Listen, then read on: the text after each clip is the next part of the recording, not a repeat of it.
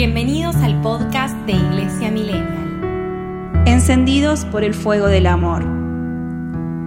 Cuando pienso en que nuestro querido Carlo Acutis, ya a los seis años, tenía ganas de tomar su primera comunión y fue a hablar con el sacerdote y el obispo para obtener su permiso y así acercarse a Jesús desde temprana edad, cuando caigo en la cuenta de que desde aquel día Carlo obligó a su familia, que no era tan devota, a llevarlo a misa cada día de su vida, incluso en medio de las vacaciones. Cuando conecto con la idea de que cada día Carlo hace un ratito de adoración porque estaba convencido de que estando ante Jesús en Eucaristía uno se convierte en santo, no puedo hacer más que emocionarme y estar convencida de que para Carlo Jesús no solo era un gran amigo, sino que fue su primer y único amor. Tampoco puedo no pensar en Santa Teresita, quien recibió su primera comunión a la misma edad con tanta devoción y que movida por el amor a Jesús, se animó a los 12 años no solo a ir a hablar con el obispo para que la dejaran entrar en el convento, sino que también lo hizo con el Papa. Evidentemente, tanto el corazón de Teresita como el de Carlo, y como el de todos los santos, estaban encendidos por el fuego del amor a Jesús. Cuando una está convencida, como Carlo, de que nuestra meta es el infinito y no lo finito, y el infinito es nuestra patria porque desde siempre el cielo nos espera, no se puede vivir sino para ello, y una hará todo lo que está a su alcance para lograr el objetivo del modo más rápido y seguro. Por eso, cuando Él confiesa que la Eucaristía es la autopista para llegar al cielo, nos está transmitiendo todo su deseo de llegar allí lo antes posible. ¿Y qué más rápido que una autopista? Sin semáforos, tránsito, atascada, gente que se cruza en el camino. Todas estas cosas nos distraen de nuestra meta y nos hacen pegar vueltas infinitas para llegar. Y no difieren mucho de las excusas que nos ponemos todo el tiempo para no participar de la Eucaristía.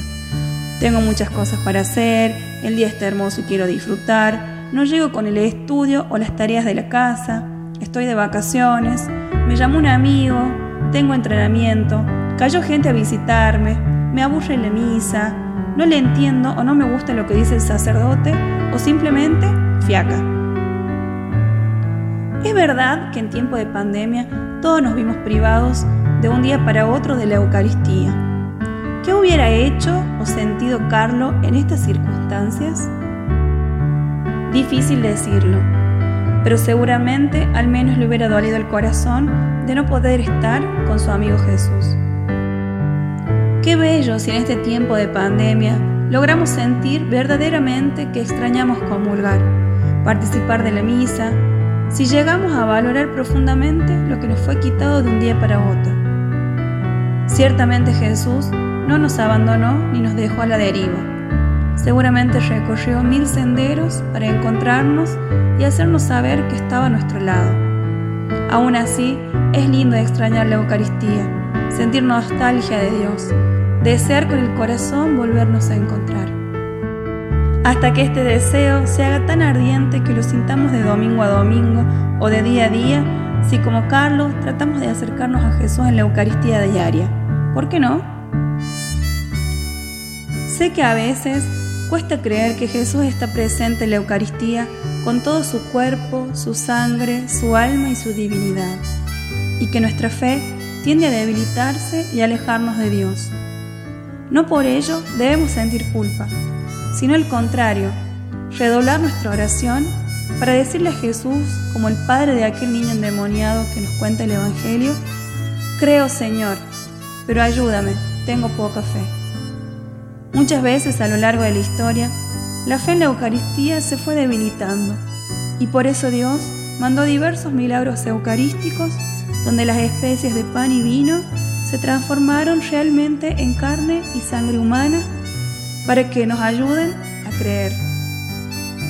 Ciertamente, si alguien era fanático de estos milagros, era Carlos, que los recogió en una página de internet diseñada por él mismo, lo que lo convirtió en el ciberapóstol.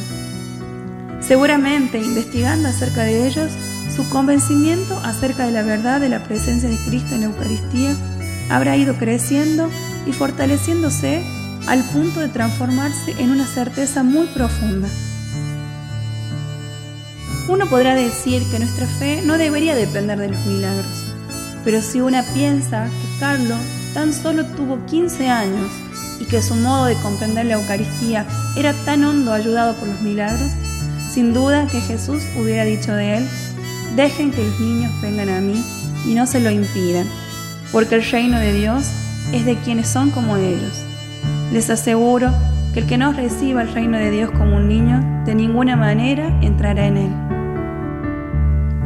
Querido Carlos, te pedimos que desde el cielo enciendas en nosotros el fuego del amor que ardía en tu corazón por Jesús en la Eucaristía.